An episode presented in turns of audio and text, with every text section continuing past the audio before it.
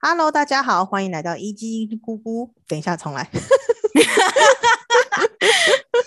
Hello，大家好，欢迎来到一鸡鸡姑姑，我是一鸡。Hello，这里是今天依然有猫咪陪伴我们录音的丽丝。开始今天的话题之前，先来闲聊一下。挑食那一集大家很不感兴趣，难道是大家都不挑食吗？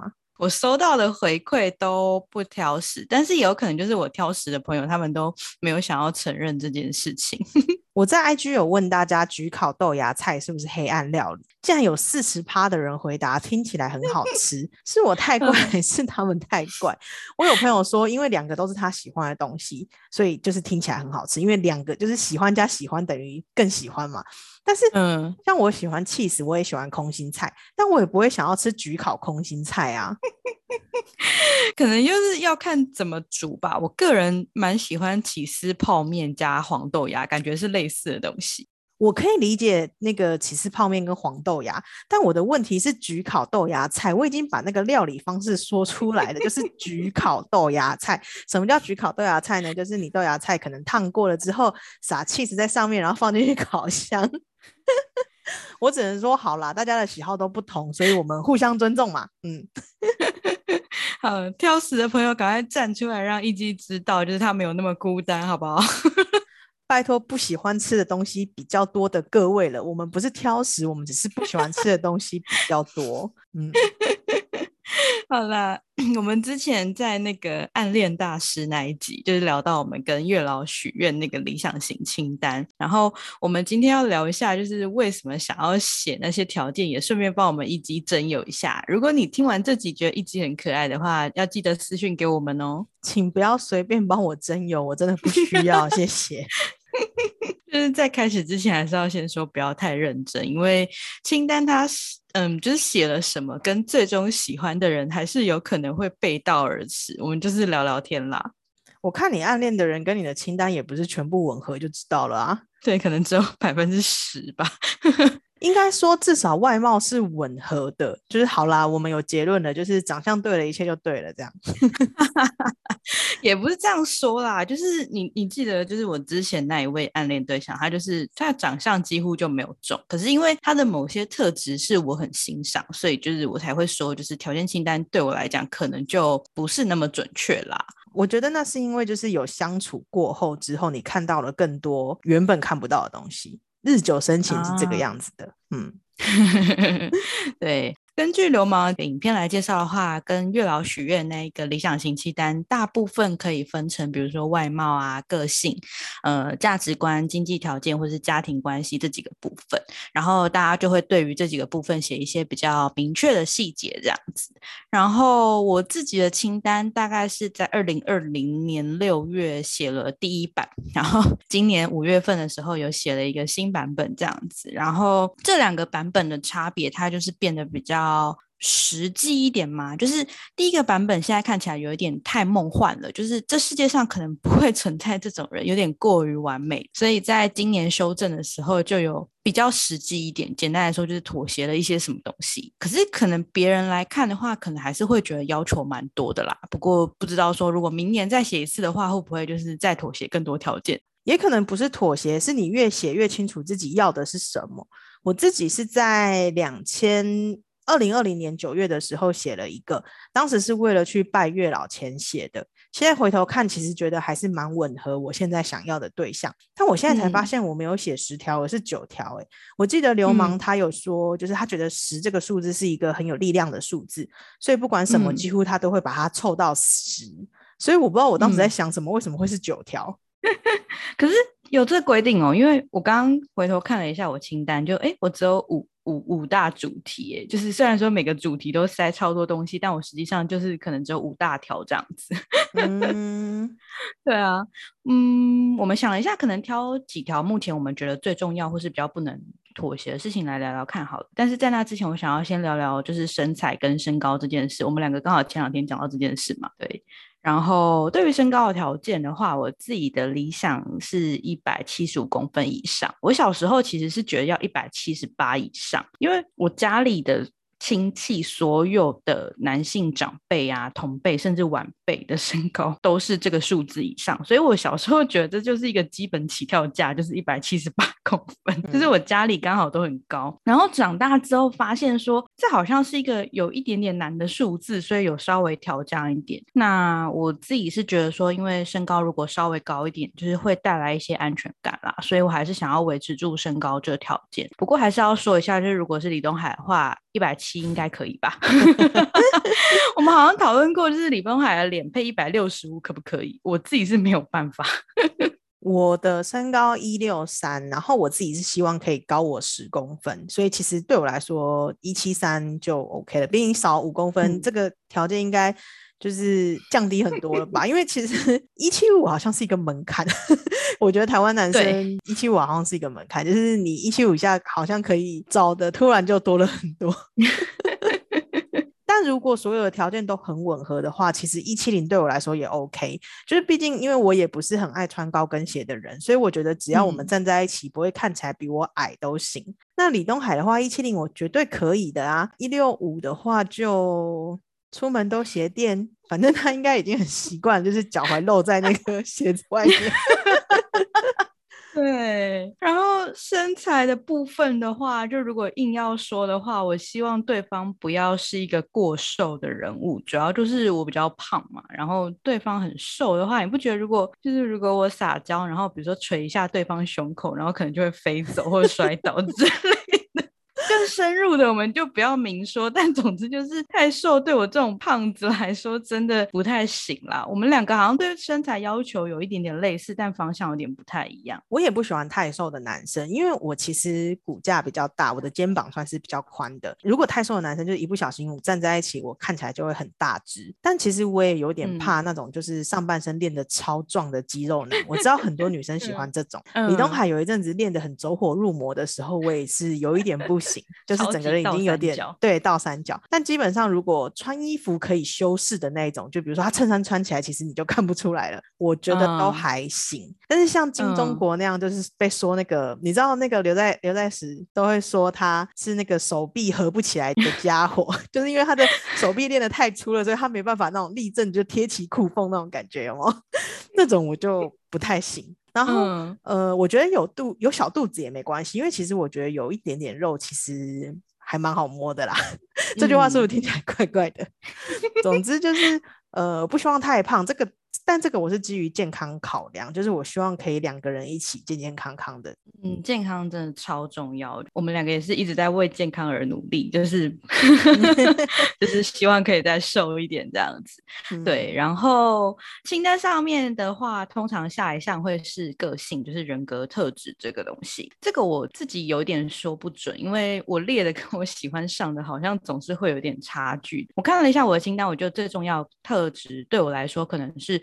做好自己该做的事情，跟相处起来很舒服这两个吧。我觉得相处起来舒服，这可能有一点需要时间去培养。它可能不是一个，就是说，哦，你你认识一个陌生人，你就会马上会觉得相处起来很舒服，这还蛮不太可能的。所以我自己觉得最基本的条件，应该就是对方希望是个可以做好自己该做的事情的人。这对我来说其实是有点矛盾啦，因为我个人的生活准则之一就是要处理好自己的事情，不要麻烦别人，不要造成别人困扰。所以我才会把这个东西，就是做好自己该做的事情这件事情写在条件清单上面。可是你也知道，我是有一点妈妈性格的人，有点爱照顾人。就是如果对方会依赖我，或是请求我的帮助的时候，反而就是我还是会很甘愿做，而且是很认真的，会想要好好照顾对方。所以这条到底放在我的理想型清单是不是很合理？我不是很确。定。不过，就是如果换一个角度，以我上一位暗恋对象来说的话，这位先生他在工作上非常的认真负责，所以工作做得非常的好。但是可能在其他部分，比如说生活上，他需要一些别人的帮助，那我好像就可以。所以可能对我来说，他不需要那么全面的把事情做好，但是可能要有一些地方是要具备这种特质的人。我觉得就是因为在生活上面有一点小迷糊，也不是小迷糊，就是在生活上面有一点就是做不到这件事情。这个事情是我们可以互补。解决的，但是在工作上面，就是如果他连工作都做不好，那我觉得我们就是不会喜欢这样子的人。就是，所以我可以理解你你的这个条件摆在这边。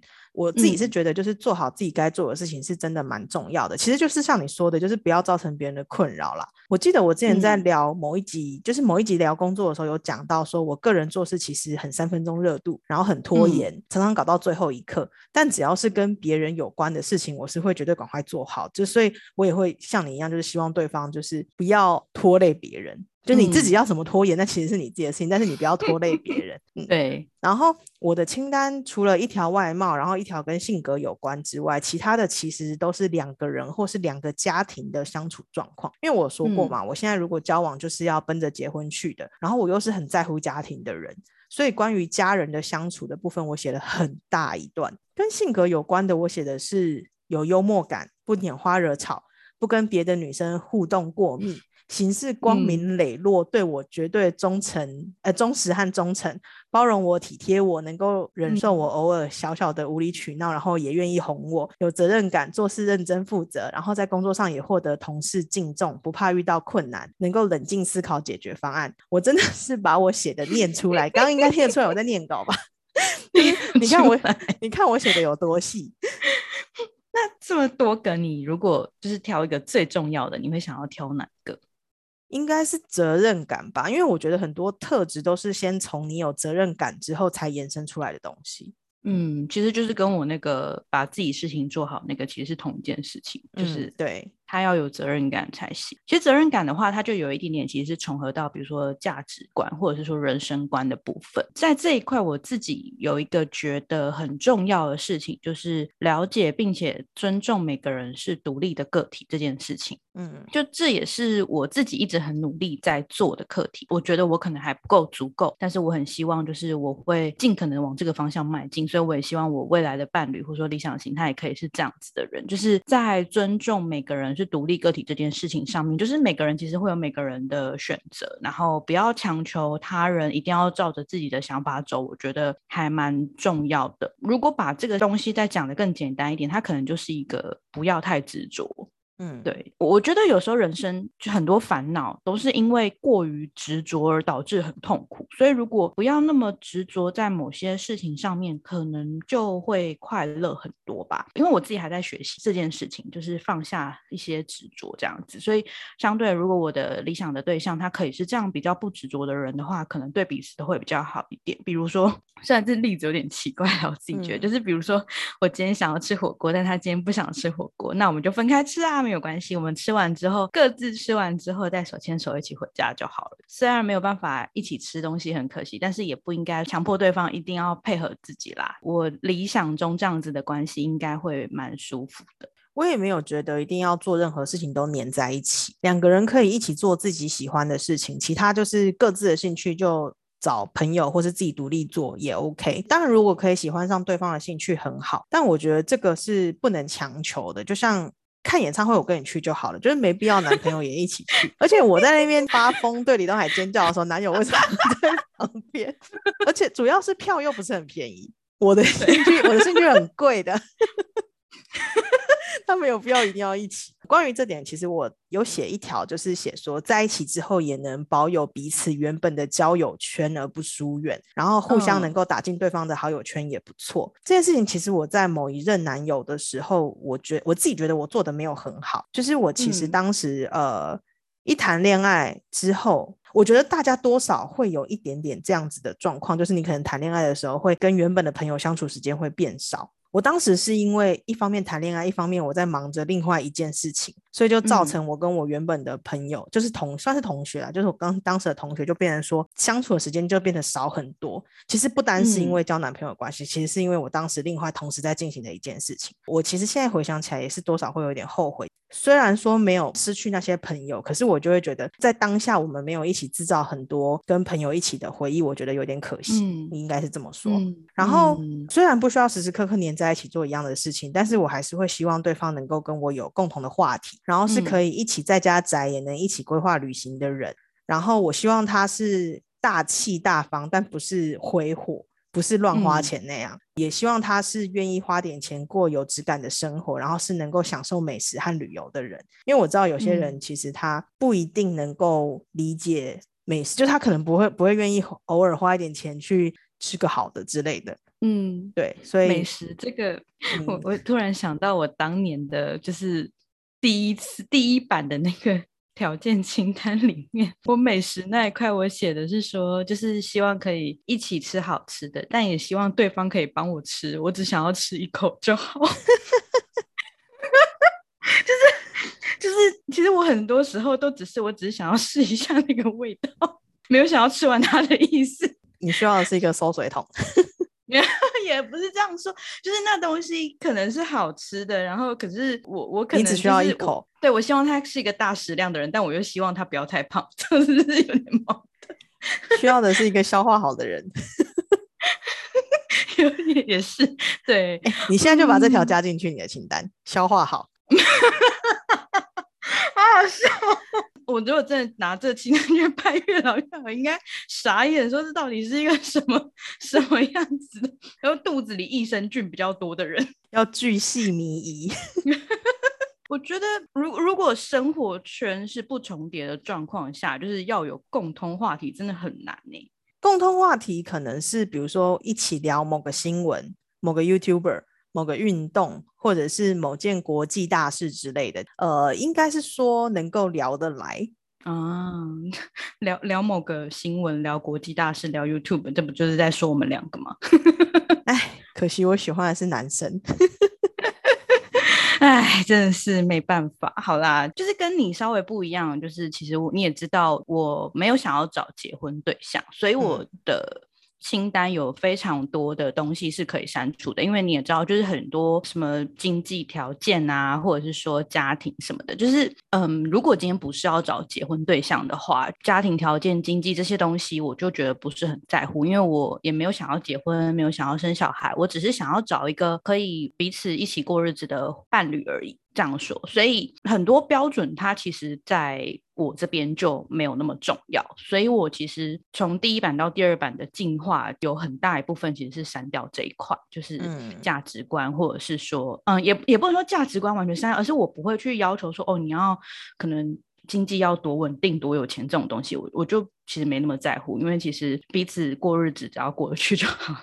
所以就是有很多标准，就是会慢慢的减少，因为毕竟跟结婚对象跟找过日子的伴侣其实还是有一点差别啦。然后。我自己的条件清单有一个我花了蛮多字，而且我觉得蛮重要的事情，虽然听起来有点蠢，我写的是真的喜欢我整个人，然后我也喜欢他。今天不管写了多少条件，我觉得这应该是最大的前提，就是他喜欢我，我也喜欢他。在这样的前提之下，不管他是否符合我想要的那一堆条件清单里面的种种条件，因为我已经喜欢他了，就是就无所谓了。其实就是照你说的，如果你不是想要奔着结婚去，你只是想要谈恋爱，然后有个人陪你的话，我觉得互相喜欢这件事情才是最重要的。但是嗯我觉得像你刚刚有提到那个说要喜欢你整个人这个条件，我觉得本身是蛮严苛的，真的很难喜欢一个人的全部吧。就是至少我自己是没有遇到过这样子的对象，即使是嗯交往很多年的男友，也是会有让我真的很不顺眼的地方。只是可能喜欢的心情可以让我忽略这个部分，这样。嗯，我等一下去改一下。其实也不用到全部，至少蛮多部分是喜欢的，就是其他部分你不能说，嗯、就是不能是讨厌或无法接受，而是至少可以忍受，或者说不要用忍受这个词，或者说可以接纳的这样子的状况。只是就是可能我希望对方让我感受到他喜欢我，然后我也是真的喜欢他的这样子的状态，至少就是要想扑倒对方的冲动吧。总之就是喜欢要大于你不满意的部分，让你可以就是忽略这些东西。对，而且我就是那种，就是我之前暗恋大师那集有讲，就是我就是那种喜欢上之后就会忽略掉很多缺点或是不满意部分的人，就是你知道处女处女，你这冷箭真是有点伤膝盖。对，你知道，就是处女座其实实际上是恋爱脑这件事情嘛，就是我我先说这是我个人的感想，就是绝对不代表所有处女座。我自己觉得，虽然星座不能全信啦，但是这部分在我的经验之中真的还蛮准确的。大家听到处女座可能会觉得是一个很理智、理性、逻辑性很好，然后甚至会有一点挑剔的星座。但实际上，如果是说处女座先喜欢上了对方，以上种种就会直接被推翻，他会很陷入喜欢那个情绪中，然后十头二十头牛怎么拉都拉不回来，然后不管身边的人怎么说都没有用。可是如果是别人先喜欢上处女座，就很难说，就是他是一个。各大星座版最常出现的难搞星座之一，怎么怎么这个处女座在想什么？这样子你会非常常看到这样子的一个 主题。处女座的人我知道有很多，他真的就是比较偏向理性派的思考模式。所以如果处女座他自己没有先晕船，他会进入那个理性思考模式之后，他就会变得很挑剔或者是说严苛。所以看起来就是要 追处女座的人，要先让他晕你才行。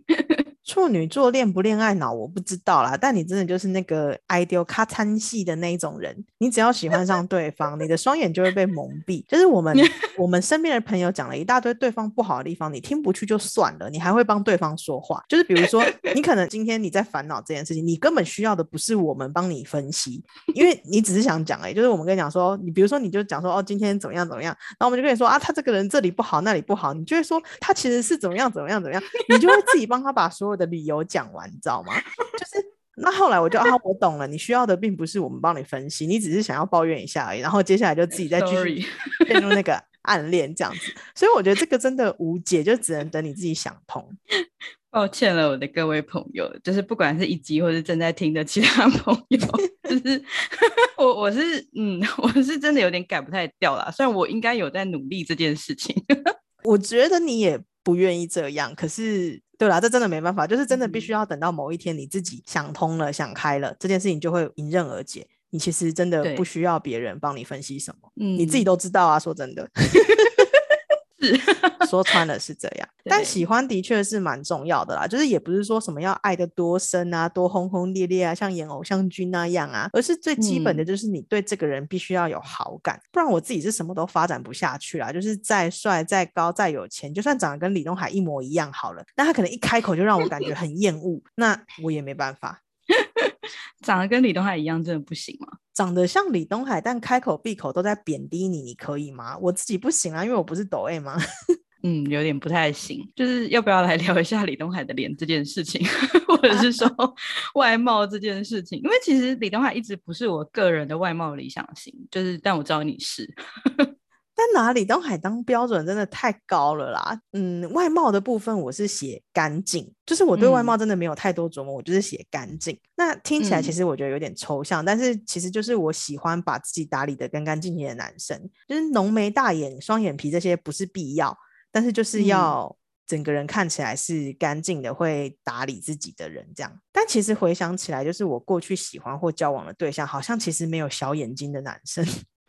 重点就是我自己要看顺眼啊。其实就像你你说你家里的所有的男性都是很高身高很高一样，我家里所有的男性都是浓眉大眼双眼皮，嗯，所以就是我可能就是习惯这样子的长相，嗯，但真的重点就是要看得顺眼啊，毕竟是你要就是牵手亲吻跟拥抱的对象，就是如果看不顺眼，真的臣妾做不到啊。我觉得嗯，顺眼真的蛮重要的。那除了顺眼之外，我好像比较喜欢可爱一点的脸。就是要我准确说是哪一种，又有一点难，因为我脸好像没有特别偏好哪一个款式。就是我连追星史上都没有一致过，就是那个追星的前前后后、陆陆续续的那些人，就是好像也没有一致的条件过。如果真的硬要说的话，我应该是更喜欢笑起来是蛮可爱的人。对。偶像笑起来不可爱的也不多啦。我的追星史吼，基本上就是狗派长相啦。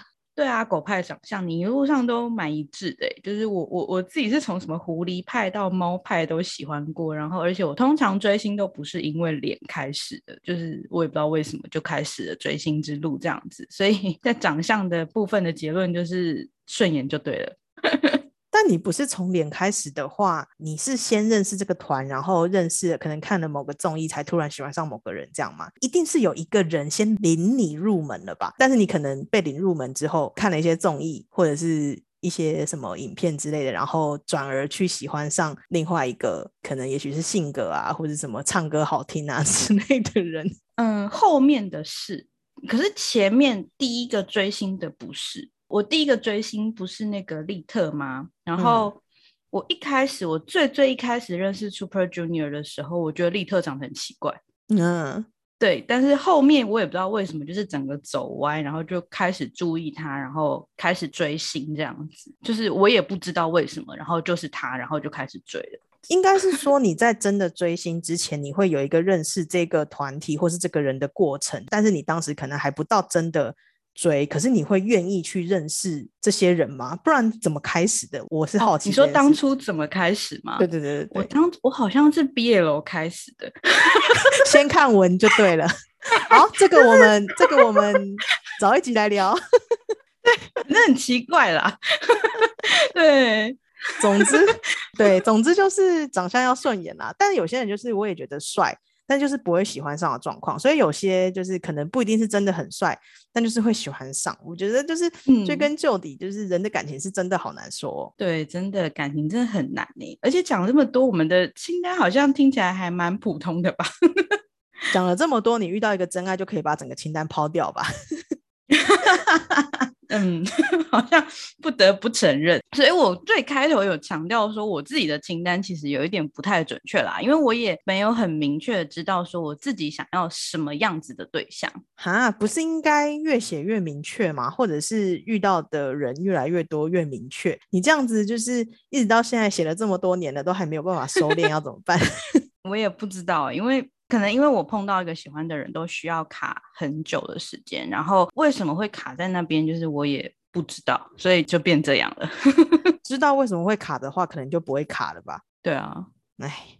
总之，希望单身的大家都能早日找到适合的对象，然后有情人都终成眷属，已经结婚的人都家庭美满。这句话我是不是上上次也讲过？对，暗恋大师那一集你讲过 差不多的话。但是我这里真的是发自内心想要提醒大家，就是那个清单啊，真的很容易被钻漏洞，一定要写的超详细。月老表示我容易吗？写这么多，找不到，真的找不到人给你配。好啦，那我们今天就聊到这边喽，大家拜拜。突然的结束，拜拜。